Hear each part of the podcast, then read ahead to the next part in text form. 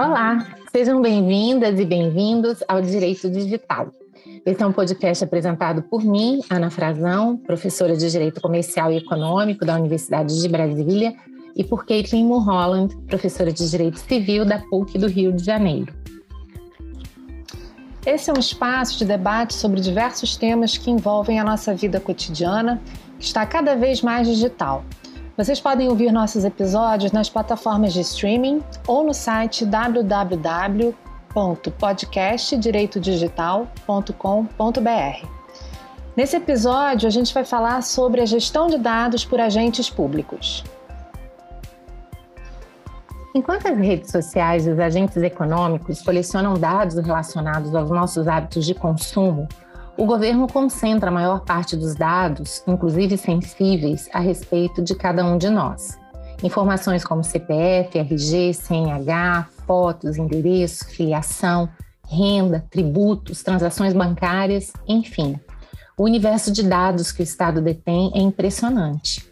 Esses dados podem estar alocados em base da prefeitura, secretarias municipais, estaduais, ministérios, autarquias, ou também transitar entre diversos entes públicos.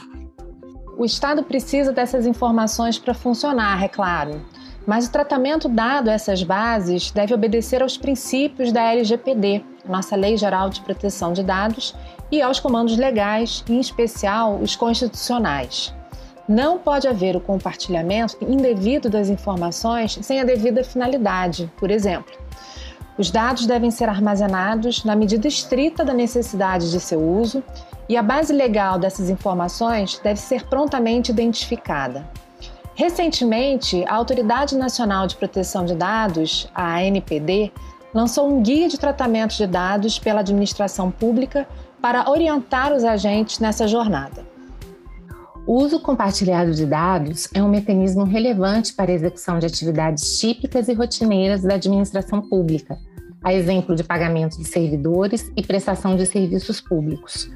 A LGPD reconhece essa relevância ao estabelecer em seu artigo 25 que os dados devem ser mantidos em formato interoperável e estruturado para o uso compartilhado visando, entre outras finalidades, a execução de políticas públicas, a prestação de serviços públicos, a descentralização da atividade pública e a disseminação e ao acesso das informações pelo público em geral.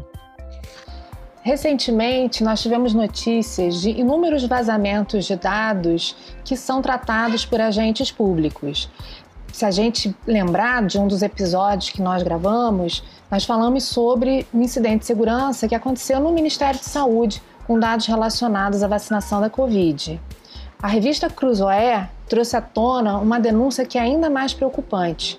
O governo federal está expandindo um sistema de inteligência capaz de obter informações pessoais de milhões de brasileiros, a plataforma integrada de operações e monitoramento de segurança pública.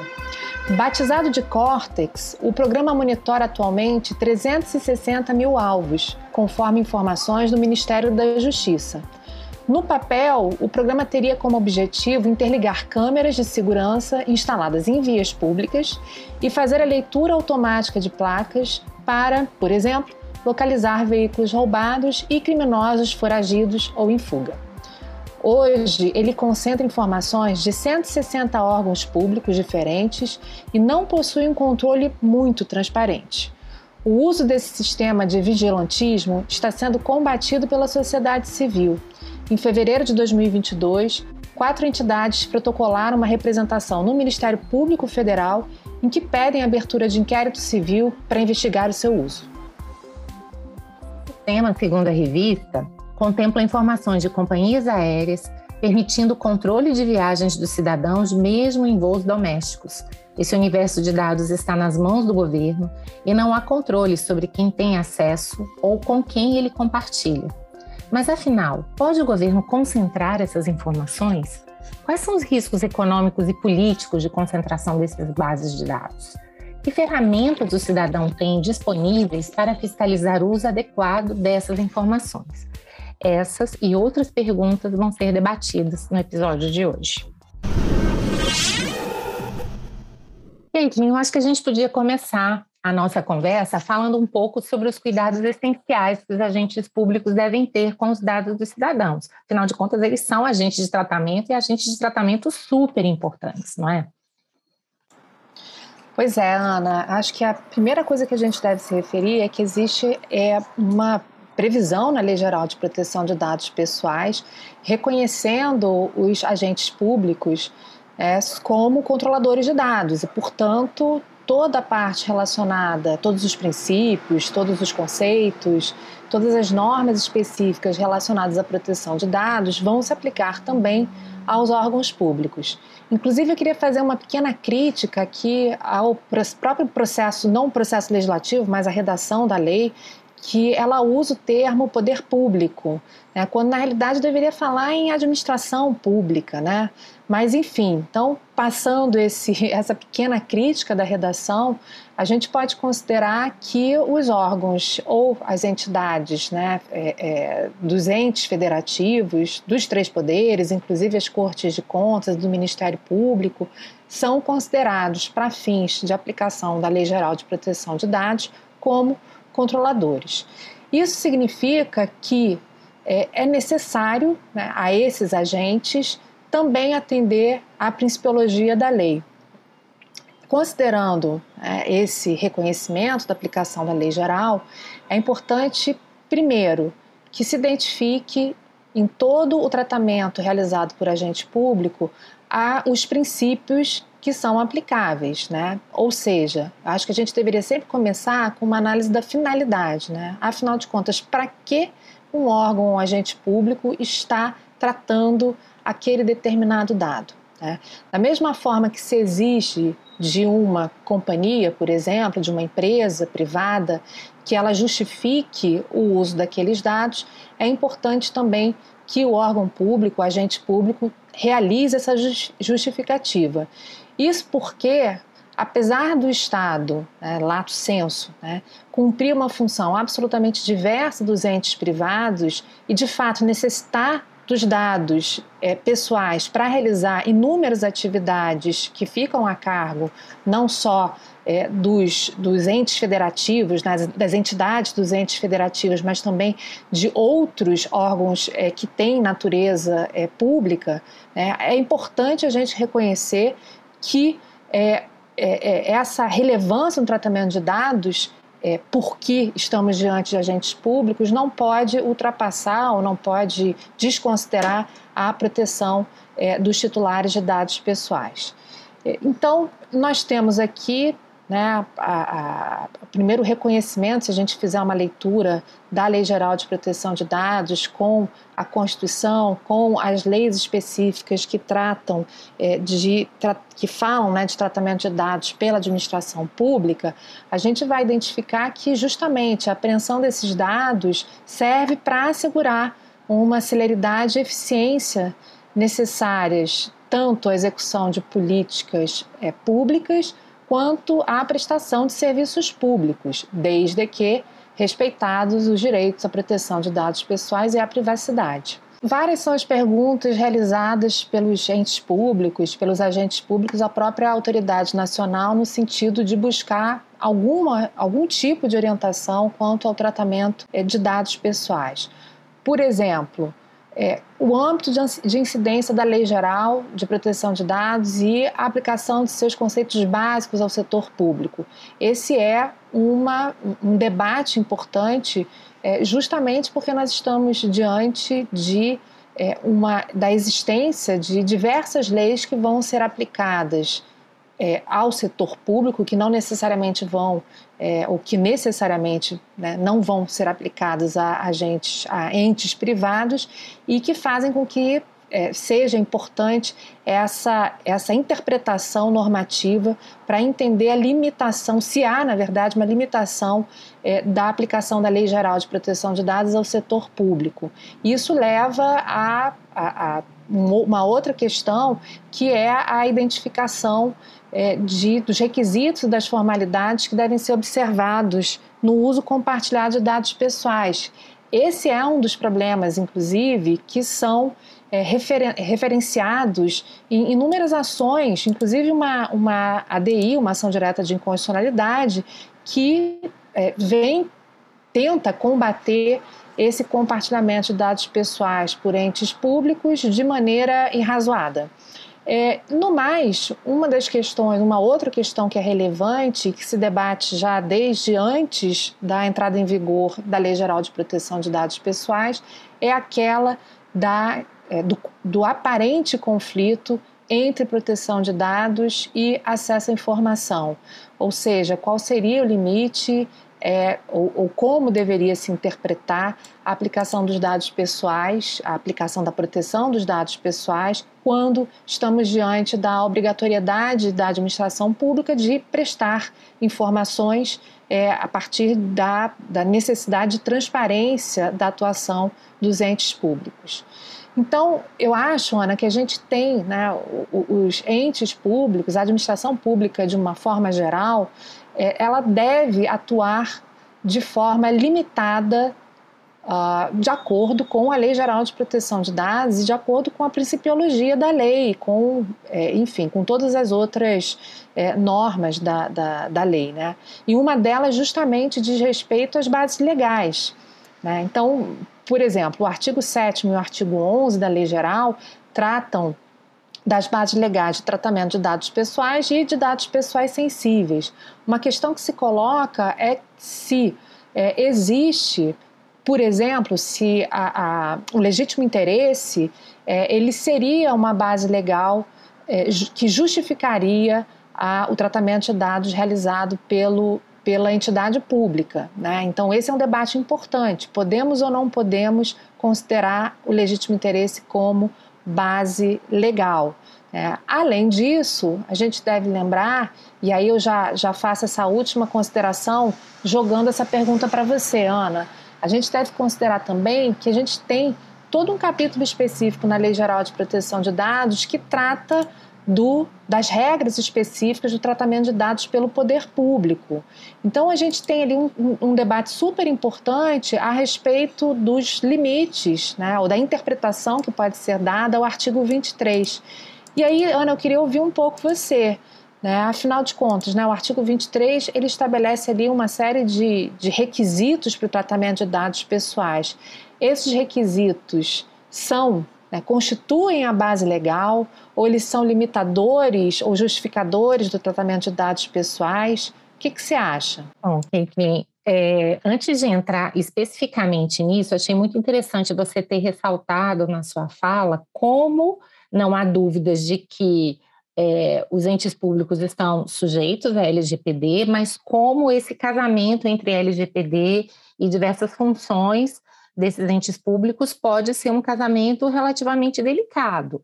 É claro que aqui a gente tem que separar aqueles serviços públicos ou competências que são necessárias e aquelas que eventualmente não são, mas uma coisa é certa, há uma série de dilemas ou conflitos aí entre eficiência e celeridade, como você colocou, mais a proteção de dados ao mesmo tempo. E, de fato, a, a discussão sobre as bases de dados é super importante. E, recentemente, como você também já havia mencionado, a NPD ela editou um guia sobre tratamento de dados pelo poder público e dentre as bases de dados ela não menciona expressamente o artigo 23. Então se menciona as bases de dados do, dos artigos 7 e 11, como você falou, relacionados né, à execução de políticas públicas, lembrando que se for para dado sensível, a política pública precisa estar prevista em lei ou regulamento, a questão do cumprimento de dever é, legal ou regulatório, e se fala também em consentimento e legítimo interesse, ainda que a NPD tenha colocado muito cuidado e muitas restrições nisso. Então, no guia, ao meu ver, acertadamente, se diz que, como regra, essas bases legais não são as mais apropriadas, mas eventualmente, aliás, esse é o termo utilizado, não é? Eventualmente poderiam ser utilizadas desde que a utilização dos dados não seja compulsória e que a atuação estatal não se baseie no exercício das prerrogativas estatais típicas que decorrem do cumprimento de obrigações e atribuições legais. Fica então a pergunta que você colocou. E o artigo 23, onde é que ele se encaixa nisso? Até porque ele está diferente, ele está em outra seção da lei, ele não está previsto expressamente como base legal. Eu confesso para você que essa é uma questão controversa, mas me parece que realmente seria importante haver o recurso a uma base legal um pouco mais ampla do que aquelas já previstas nos artigos 7 e 11. A gente sabe que, por mais que haja alguma discussão sobre políticas públicas, mas esse conceito ele tem uma certa delimitação e ele não abarca toda a atividade dessa administração pública. Então, o artigo 23 poderia ser aquele complemento necessário, ou seja, mesmo fora daquelas bases, quando houver uma atividade da administração necessária, a gente poderia se socorrer do artigo 23.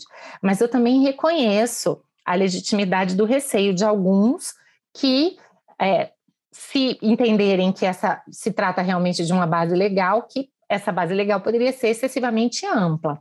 Só é importante lembrar que muitas das preocupações que a gente tem diante do 23 vão depender também de como ele é utilizado, porque mal ou bem a gente sabe que uma base legal ela nunca é utilizada no vazio ela precisa respeitar todos aqueles princípios do artigo 6 todos os direitos dos titulares de dados. E, no caso do poder público, além de tudo, existe também todo um aparato principiológico da atividade administrativa. Legalidade, princípio da finalidade, proporcionalidade e tantos outros, que não só são convergentes com os princípios da LGPD, como podem até exigir um reforço ainda mais desses princípios, como, por exemplo, publicidade, motivação e tantos outros. Então, me parece que o artigo 23, sendo bem sincera, bem utilizado, ele poderia ser pensado como uma base legal. Mas fato é que a lei não é clara nesse sentido, e fato é que a NPD, na oportunidade em que teve para disciplinar o assunto, também não chegou a ponto de reconhecê-lo como uma base legal autônoma. Não sei se você já tem alguma conclusão a respeito desse assunto ou ainda está pensando, né? Qual é a finalidade do 23 nesse contexto? Ana, é, é, essa é a pergunta de um milhão de reais, né? É, eu acho que, de fato, a NPD com guia de orientação é, perdeu uma oportunidade de, é, enfim, tomar um posicionamento um pouco mais evidente em relação ao artigo 23. Mas a minha, a minha ideia a respeito da interpretação do 23 vai muito ao encontro do que você já mencionou. Né? Se a gente for ler o artigo 7 e o artigo 11, a gente vai verificar aqui inúmeras das hipóteses previstas, né, principalmente quando a gente fala, né, saindo do consentimento, né, indo para aquelas situações em que o consentimento é dispensado, né, a gente vai verificar que várias daquelas é, é, cláusulas, né, várias da, daquelas hipóteses trazidas no artigo 23, de alguma forma já estão previstas né, no inciso 2 do artigo 11.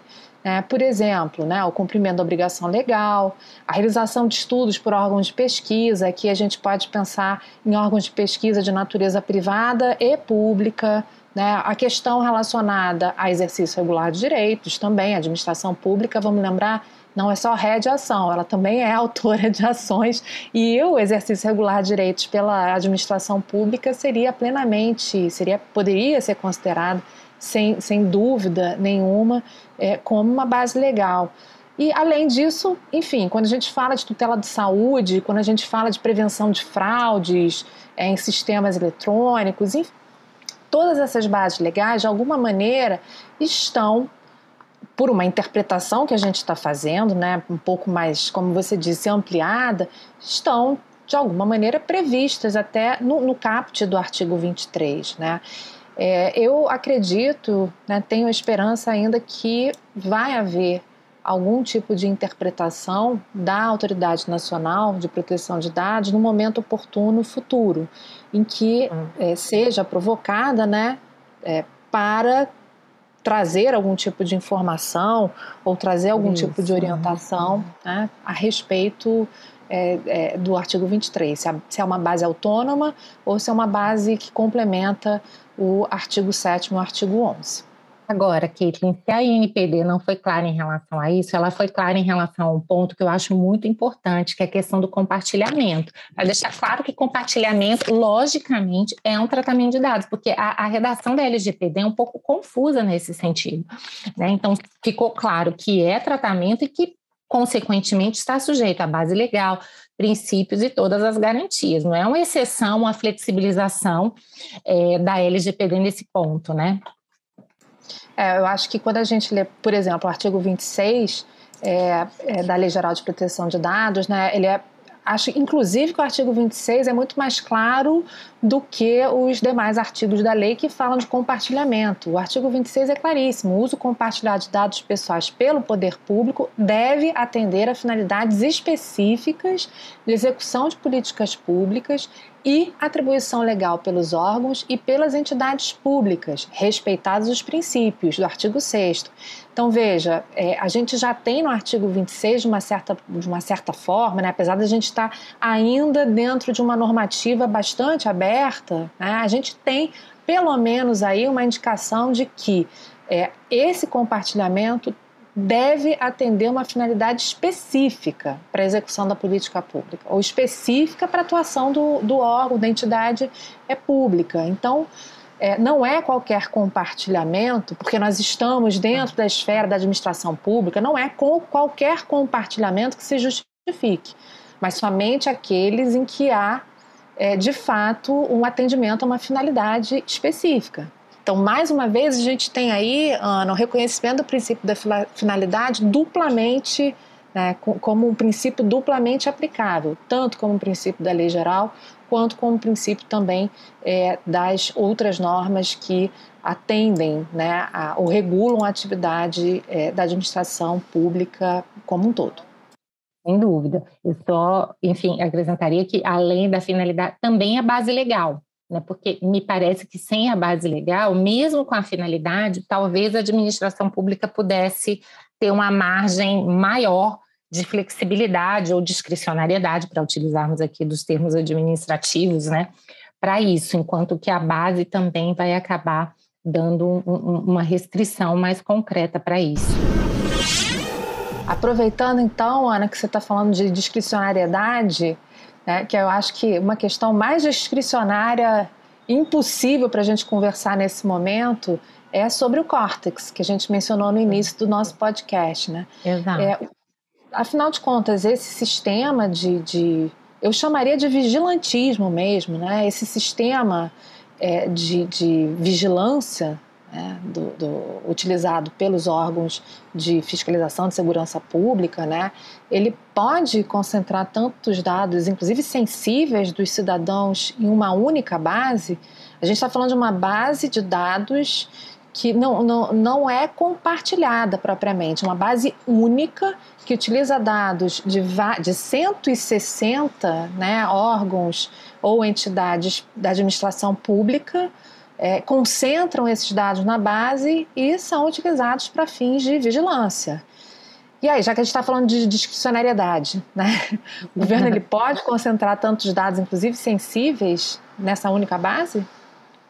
Eu acho que a gente tem várias razões para dizer que não. Primeiro, concentração de dados, seja para o poder público, poder privado, quem quer que seja, já é um problema por si só, até diante dos riscos de incidentes de segurança. Então, quanto mais a gente concentra dados, mais a gente aumenta o risco de grandes danos que decorram dessa grande concentração, enquanto que dados que estão devidamente espalhados, segmentados, poderiam, do ponto de vista exclusivo de segurança, é, atender melhor a, a, aos anseios e aos princípios da LGPD. Agora, se estamos falando de dados, muitos deles sensíveis, e que, além de tudo, são concentrados pelo poder público, aí nós vamos ter uma combinação que eu chamo de explosiva, porque as relações entre vigilância e autoritarismo, elas são imensas, elas estão sendo mapeadas há décadas e décadas de estudo, se não até há mais tempo. Há uma relação quase que simbiótica entre isso. Quanto maior a concentração de dados sobre os cidadãos, maior o incentivo para governos autoritários. E a recíproca é verdadeira também. Quanto mais um governo autoritário, mais ele tende a reunir informações sobre os seus cidadãos, porque essas informações são poder, elas facilitam o controle, elas facilitam dominação, a partir então dessa vigilância que você menciona. Há também um outro ponto extremamente importante nisso. Por mais que, eventualmente, as finalidades dessa reunião possam parecer legítimas, e normalmente, quando os governos tentam coletar dados do cidadão, sempre há uma finalidade supostamente legítima. Olha, é uma questão de segurança nacional, eu quero evitar o terrorismo, eu quero, na verdade, assegurar os princípios de, de, de segurança em território nacional ou quer otimizar a eficiência de serviços públicos e etc. Mas vejam, ninguém garante que aquelas finalidades, elas de fato serão observadas. A gente já teve a oportunidade de falar aqui em podcasts anteriores sobre o caso Pegasus. É muito interessante que em Israel, notícias também muito recentes têm mostrado toda a discussão que está acontecendo aqui, porque esse software espião, que era utilizado pela polícia israelense para uma finalidade, acabou sendo utilizado para investigar indevidamente uma série de ativistas, empresários e prefeitos. Então, é um outro problema de bases muito grandes. Elas potencializam não só os problemas de incidente de segurança, como também de desvio de finalidade. E se a gente for olhar a nossa história, a gente vai perceber, a Carissa Vélez, que eu sei que é uma autora que você tanto gosta, retrata muito isso né, nos livros e nos artigos dela. Para o nazismo foi muito mais fácil exercer as suas pretensões naqueles lugares em que essas bases de dados eram concentradas. Então, concentrar dados e mais, concentrar dados de uma maneira em que eles não podem ser deletados de uma maneira rápida e eficiente quando necessário, acaba sendo uma receita que a história já nos mostrou que pode dar muito errado. Então, esse é um ponto fundamental, porque ainda que o governo brasileiro pudesse nos dar as devidas salvaguardas, a grande questão é que salvaguardas seriam essas? Suficientes para conter minimamente os riscos. E diante até da experiência do que temos em relação à, à, falta de empenho do governo em proteger os dados dos seus cidadãos, na verdade, hoje, se a gente for trabalhar com o factual, a gente percebe que temos muito mais razões para nos preocupar do que propriamente para achar que uma base como essa será utilizada de maneira regular e em respeito à LGPD. Então, eu só queria finalizar aqui mostrando que, pelo menos para mim, um dos pontos mais importantes e delicados da LGPD é o artigo 4 terceiro, porque, de fato, é um artigo que, em princípio, exclui da LGPD as atividades do Estado de segurança pública, defesa nacional, segurança do Estado, e investigação e repressão de infrações penais. Em relação a infrações penais, a gente já tem um projeto de LGPD penal, mas que a gente já teve a oportunidade de discutir aqui também, não trata dos assuntos de segurança pública, defesa nacional. Então, eu tenho um grande receio de que isso seja visto como uma espécie de zona de imunidade. E é muito fácil, ainda mais considerando a confidencialidade que normalmente é emprestada a esses assuntos. Então, é muito fácil o Estado dizer que está reunindo base dos seus cidadãos por questões de segurança nacional, muitas das quais, inclusive, estão envolvidas por questões de confidencialidade, ou seja, é um cheque em branco para coleta de dados a partir de uma justificativa genérica que não é nem mesmo suscetível de controle e que vai poder ser utilizada para fins autoritários. Eu acho muito importante lembrar também que a própria LGPD, no parágrafo 1 desse artigo, ela diz que a utilização desses dados precisa ser regida por legislação específica que deverá prever medidas proporcionais estritamente necessárias ao atendimento do interesse público, observados o devido processo legal, os princípios gerais de proteção e os direitos do titular previstos nessa lei. Para mim, não tem como se interpretar essa regra em conformidade à Constituição, senão no sentido de que, independentemente dessa lei, a necessidade de observância desses princípios ela já é imediata. Então, não existindo a lei, não é que o Estado possa fazer o que ele bem entender, pelo contrário, ele terá que obedecer rigorosamente esses princípios e talvez até em maior intensidade, porque se não existe uma lei que discipline, em razão do princípio da prevenção, da precaução e de uma série de outros princípios que tendem a, a, querer resguardar o máximo possível os direitos dos titulares de dados, é, é essa a postura que deveria ser adotada. E você, Caitlin, o que, é que você pensa sobre esse assunto tão delicado e complexo também? Nossa, concordo integralmente com você, Ana. Você sabe que a gente concorda com bastante uhum. coisa, mas também discorda de tantas outras. Mas nesse é caso, eu acho que a gente tem exemplos assim claríssimos da, da, da potencialidade danosa da, da construção de uma base única, né, utilizada especificamente para segurança pública, né, ou teoricamente como o córtex foi imaginado para a segurança pública. É, você já deu o exemplo do, do, nazismo e eu trago um outro exemplo que é diametralmente oposto do nazismo, que é, é em tese, né, oposto, que é o Patriot Act dos Estados Unidos, né, logo depois do atentado terrorista, né, que destruiu as Torres Gêmeas. Naquele momento teve uma iniciativa legislativa que é, basicamente despiu né, os cidadãos americanos da proteção de inúmeros direitos fundamentais, dentre os quais a proteção aos seus dados e a privacidade. Né? Então, a, a, gente tem aí um, um, ótimo exemplo, até porque o tiro sai pela culatra. Né?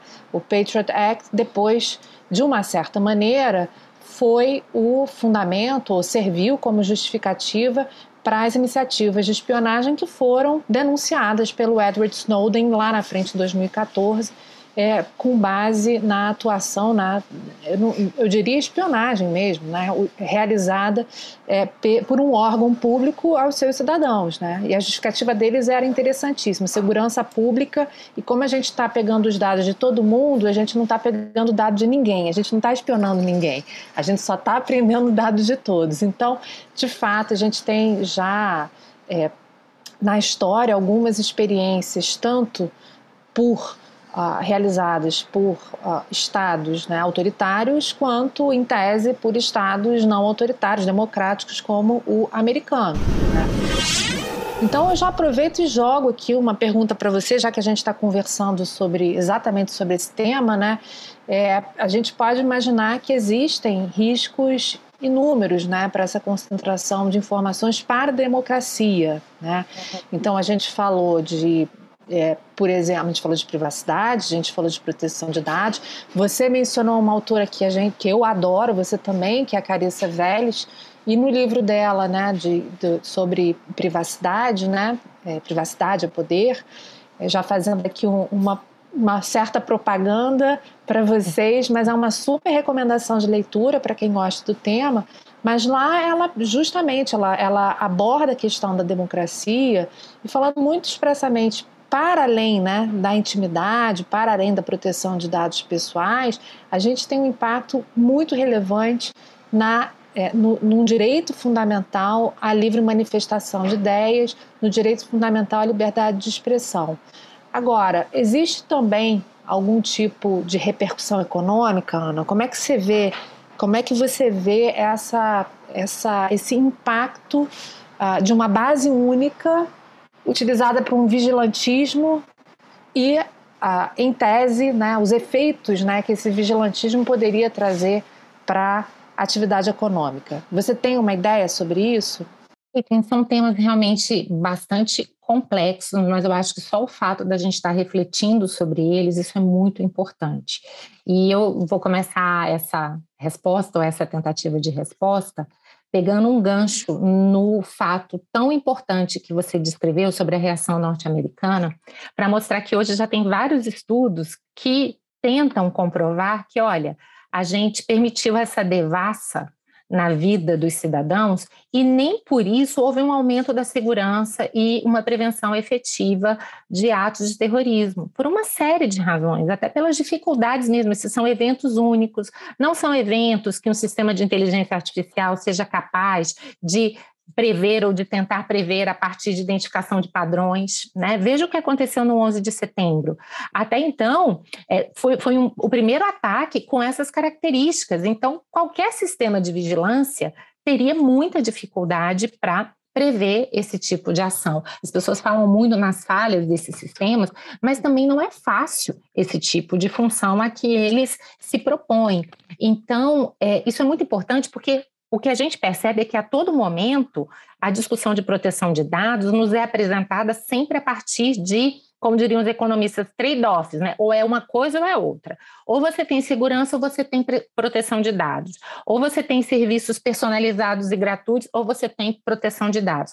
E, na verdade, esse discurso, ele é falso. Ele é um discurso que interessa muito ao Estado e às companhias, mas, na verdade, ele não é um discurso adequado, porque o, que, o nosso desafio é exatamente tentar conseguir no plano econômico, ter inovação, ter bons produtos e serviços, mas com a proteção de dados, com a autodeterminação de, de, informativa. No plano também do Estado. Claro, queremos todos segurança, mas não queremos uma segurança a preço desse vigilantismo. Até porque nós sabemos que o simples fato de um sistema de vigilância ser construído, mesmo que ele não seja eficiente, já muda a nossa forma de viver ou seja, já traz constrangimentos claros na nossa vida pessoal.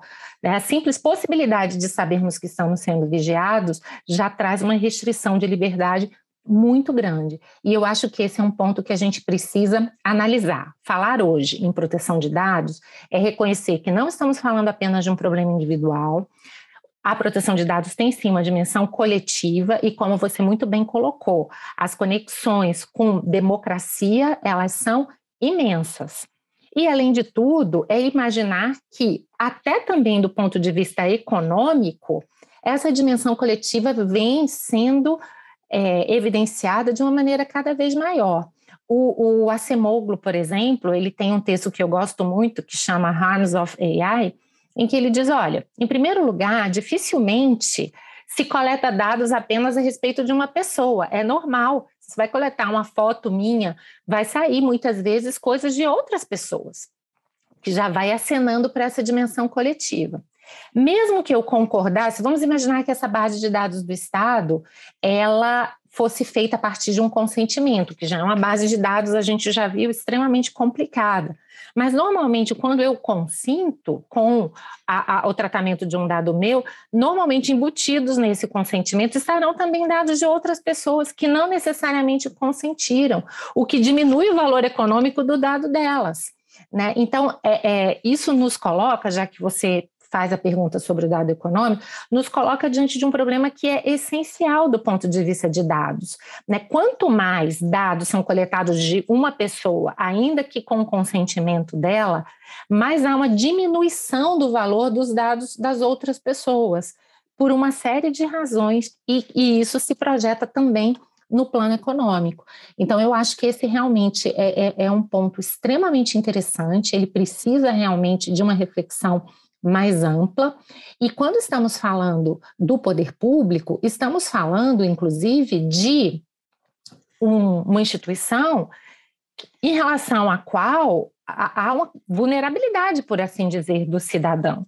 É, a NPD, ao meu ver, ela foi muito bem quando ela disse que legítimo interesse e consentimento não são bases de dados adequadas para atividades indispensáveis por parte do Estado, porque ali o Estado tem que agir mesmo então, o cidadão praticamente não teria uma outra opção.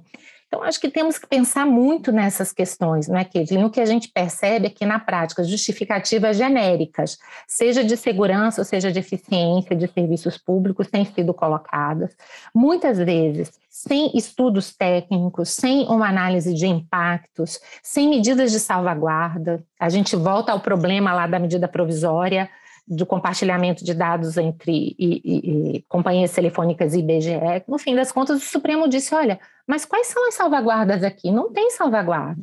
Então, o que a gente percebe é um movimento muito intenso do governo em torno de coleta de dados dos cidadãos, concentração de dados de cidadãos, sem nenhum cuidado, o que já seria preocupante por si só, e que, além de tudo, vai se transformar num grande potencial, numa grande arma para exercício de inclinações autoritárias. Então, o elemento econômico, ao meu ver, é importante, ele é delicado, a gente poderia tentar desdobrá-lo aqui em diversas situações, basta lembrarmos também dos vazamentos, porque uma base como essa, se há um vazamento, obviamente que esses dados né, têm repercussões econômicas diretas na vida dessas pessoas.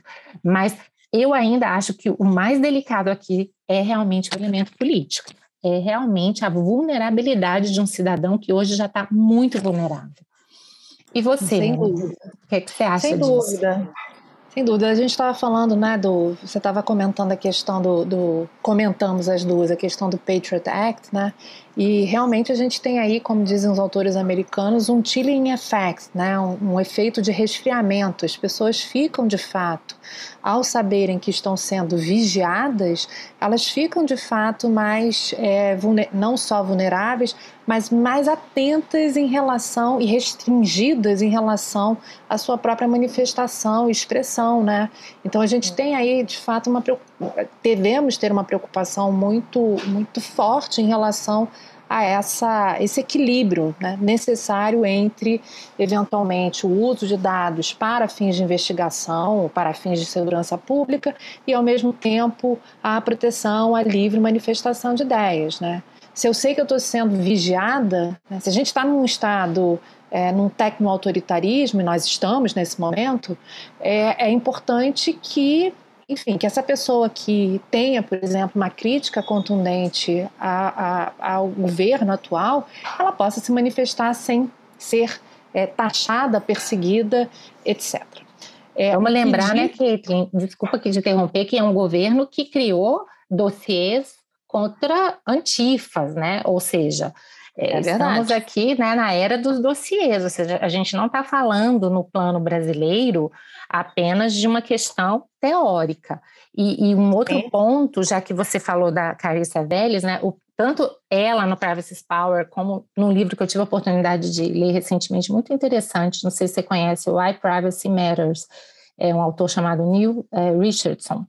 E eles, eles têm pontos muito convergentes, porque eles dizem, olha, vamos parar com essa narrativa, quando a gente pensa num Estado vigilante, dizer, olha, só tem que temer quem tem coisas a esconder. É o que eles dizem, não é disso que estamos falando aqui. Privacidade é poder, é vigilância e controle sobre você. Não é, portanto, algo que só criminosos ou pessoas que têm casos extraconjugais, porque muitas vezes é essa narrativa. Se você não tem nada a esconder, fique tranquilo o sistema de vigilância só pode ser utilizado em seu favor para te beneficiar. Só os maus e os ruins têm que se preocupar. Não, não podemos ficar tranquilos, porque isso é exercício de poder. E esse exercício vai acontecer sobre o criminoso, sobre o cidadão que cumpre todas as suas obrigações, porque ele é feito e programado para agir dessa maneira. Né? Eu acho que isso a gente precisa reforçar muito para os nossos ouvintes. Então, já que a gente está falando de livros, né, nós somos, para os nossos ouvintes, nós somos as duas leitoras vorazes.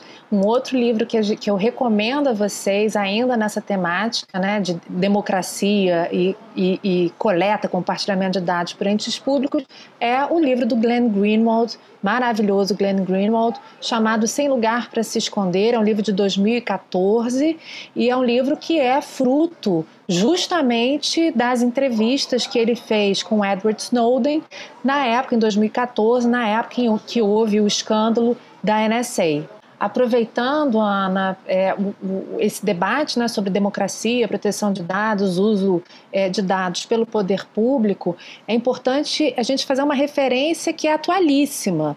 A gente tem uma, uma hoje né, uma ação direta de inconstitucionalidade, que é a ADI 6649, que é uma ação direta que foi iniciada pela OAB federal uh, e, obviamente, com inúmeros é, amicus curi.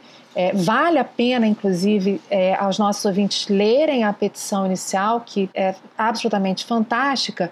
E essa ADI, ela justamente visa o, a declaração de inconstitucionalidade do decreto 10.046, que é um decreto é, presidencial que dispõe sobre governança no compartilhamento de dados no âmbito da administração pública federal, instituindo o chamado cadastro base do cidadão, além de né, estabelecer a a, a, a, um comitê, né, visando o estabelecimento de um comitê central de governança de dados. Toda vez que eu leio o comitê central, eu começo, começo a sentir uns arrepios na espinha, né? Mas enfim, vamos lá.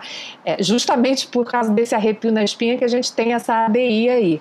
Mas o fato é, e isso é super importante a gente falar agora, né, é que essa, o julgamento da ADI estava marcado para o dia 17 é, dessa semana, estava pautado, é, foi adiado o julgamento para o dia 24. 24 de fevereiro de 2022, semana que vem. A gente está falando de quinta-feira da semana que vem e a gente vai ter, muito possivelmente, aqui vai minha aposta, né, uma, um, um posicionamento em relação à inconstitucionalidade é, desse decreto. Por que, que eu estou falando isso? Justamente porque, por causa do posicionamento do STF, que você, Ana, já mencionou, a respeito do compartilhamento de dados entre o IBGE e as é, é, telefônicas. Então, é, sinceramente, tô, tô aqui achando o julgamento dessa DI vai ser, vai ser aquele julgamento para a gente sentar na frente da televisão comendo pipoca, é, torcendo para isso. Eu tenho essa mesma impressão. Talvez até ele justifique um episódio só para tratar dele, porque vai ser uma oportunidade que o Supremo, dando continuidade a tudo aquilo que já foi mencionado nesse primeiro julgamento, né, BGE telefônicas, possa realmente agora entrar na, na, nessas discussões sensíveis, né, no potencial de risco e de ameaça à democracia que envolve uma base de dados dessa magnitude, especialmente quando não há as devidas salvaguardas. E como a Caitlin falou, a petição inicial, inclusive subscrita por vários dos nossos amigos, né, Caitlin, e grandes conhecedores de proteção de dados, tem o Doneda, Estela Aranha e tantos outros, né, é, realmente é algo que, que vale a pena a leitura, porque é uma peça muito bem feita, uma aula de LGPD. Maravilha, Ana. Então a gente está encerrando o nosso episódio de hoje. Muito obrigada por ouvir o Direito Digital. Compartilhe esse episódio com seus amigos e familiares no WhatsApp, no Facebook, no Instagram. E vocês também podem ouvir nossos episódios nas plataformas de streaming ou no site www.podcastdireitodigital.com.br.